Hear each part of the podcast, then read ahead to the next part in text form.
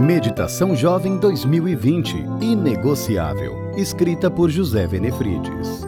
11 de maio Amigos de Verdade. E Jonatas fez um acordo de amizade com Davi, pois se tornara o seu melhor amigo. 1 Samuel 18:3. A amizade entre Jonatas e Davi é uma das mais belas de todos os tempos. Eles eram amigos de verdade. Jonatas amava Davi como a sua própria alma.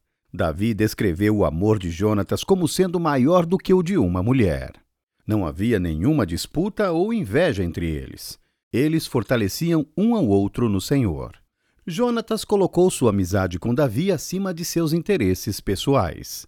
Davi era um herói nacional, preferido pelo povo e foi ungido para ocupar o trono de Israel. Jonatas era o filho do rei, o preferido do exército e o herdeiro do trono.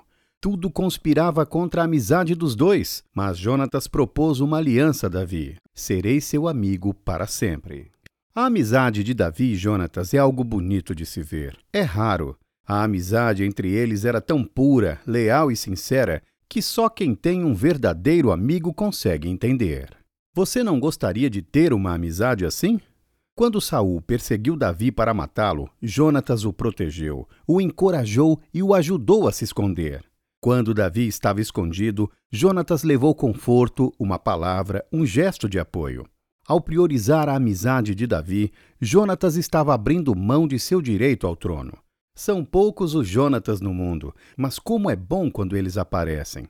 Na história de Davi e Jonatas, aprendemos que amigo de verdade age assim encoraja o outro, participa em seus problemas, arrisca-se em seu favor, dispõe-se a cuidar do outro, demonstra lealdade, alegra-se com seu sucesso e, o mais importante, faz de Deus o elo da amizade. Em 1 Samuel 18:1 é descrito o resultado dessa amizade. Surgiu tão grande amizade entre Jonatas e Davi que Jonatas tornou-se o seu melhor amigo. Uma outra versão bíblica diz que a alma de Jonatas estava ligada a Davi. Eram tão unidos que entre eles havia um amor divino. Esse é o tipo de amigo que você deve ser capaz de procurar. Quem quer um amigo assim, precisa ser assim. Eu sei que você já ouviu isso, mas guarde este bom conselho. Abra seu coração, seja amigo e faça amigos. Só não se esqueça de ser mais amigo daqueles que são amigos de Deus.